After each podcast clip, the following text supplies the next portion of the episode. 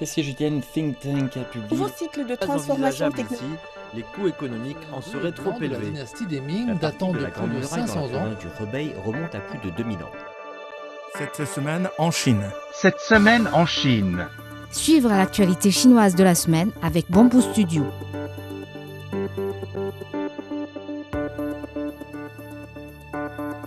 Des statistiques officielles montrent que près de 2,3 milliards de voyages à travers divers modes de transport ont été effectués dans le pays pendant les vacances de la fête du printemps du 10 au 17 février. Le nombre de voyages en train a atteint les 99,46 millions. Le nombre de passagers aériens a frôlé les 18 millions et le nombre de voyages par route a dépassé les 2,16 milliards. Au dernier jour de la fête du printemps, plus de 308 millions de passagers ont voyagé, soit une augmentation de 52,4% par rapport à la même période de l'année dernière.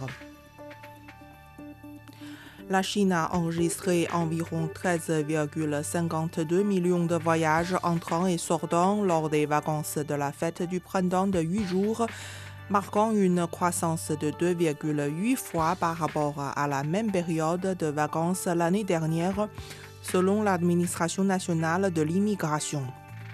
Les voyages entrant et sortant totaux lors des vacances sont revenus à 90% du niveau de 2019, a précisé la même source.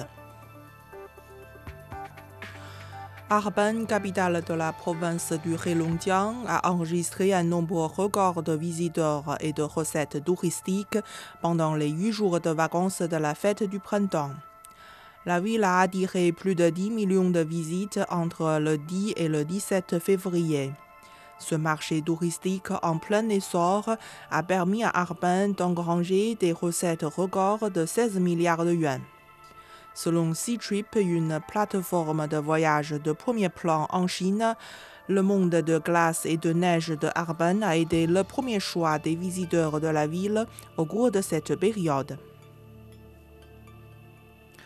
L'Observatoire national de la Chine a renouvelé mercredi soir une alerte orange aux vagues de froid dans plusieurs parties du sud du pays, prévoyant de fortes chutes des températures.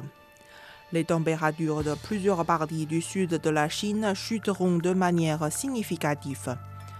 Les températures quotidiennes moyennes ou les températures minimales pourront dégringoler de 6 à 12 degrés.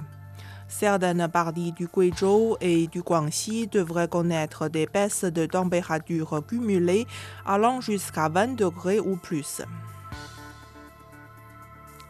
Le taux préférentiel de prêt à plus de 5 ans en Chine, sur lequel de nombreux prêteurs basent leur taux hypothécaire, s'est établi à 3,95% mardi contre 4,2% précédemment.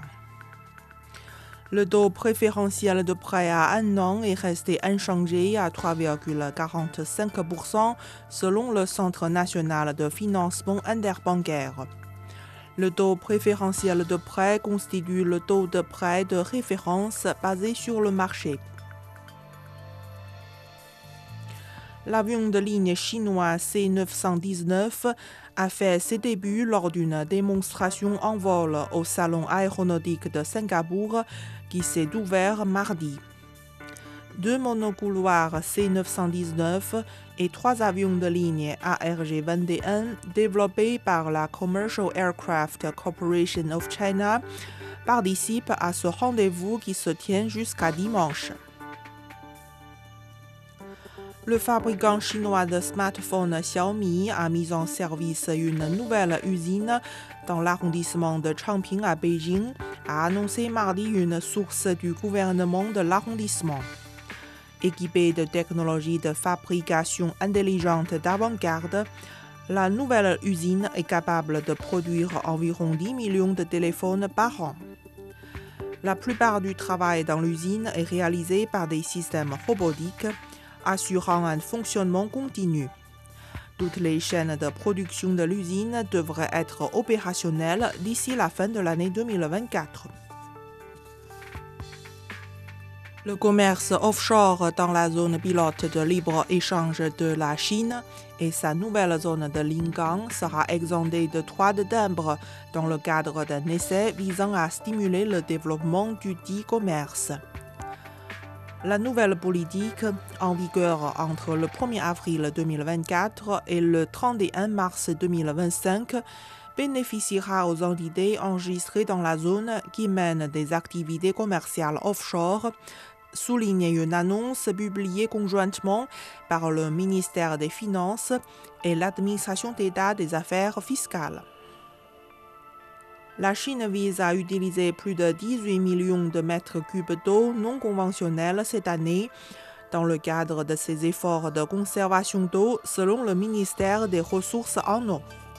La Chine s'efforce également à améliorer le taux d'utilisation de l'eau recyclée dans les villes en manque d'eau au niveau préfectoral et au-dessus pour le porter à plus de 24% cette année, a indiqué le ministère. Les sources d'eau non conventionnelles telles que l'eau recyclée sont un complément important aux ressources en eau conventionnelles.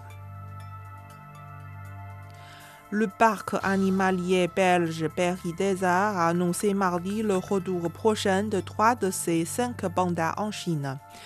Tianbao, né en 2016, et les jumeaux Baodi et Baomei, nés en 2019, quitteront ce parc en automne 2024. Le retour de ces trois pandas en Chine s'inscrit dans le cadre d'un accord initial entre Berry Desa et la China Wildlife Conservation Association. En effet, lorsque Hao et Xinghui, les parents des trois pandas, sont arrivés en Belgique en 2014, un prêt de 15 ans avait été convenu. Beridesa invite les visiteurs à venir profiter des derniers mois de présence de ces trois pandas avant leur retour en Chine. Le parc organisera des animations spéciales pour célébrer les anniversaires de ces trois pandas et leur dire au revoir. Vous écoutez Bamboo Studio, merci de votre attention.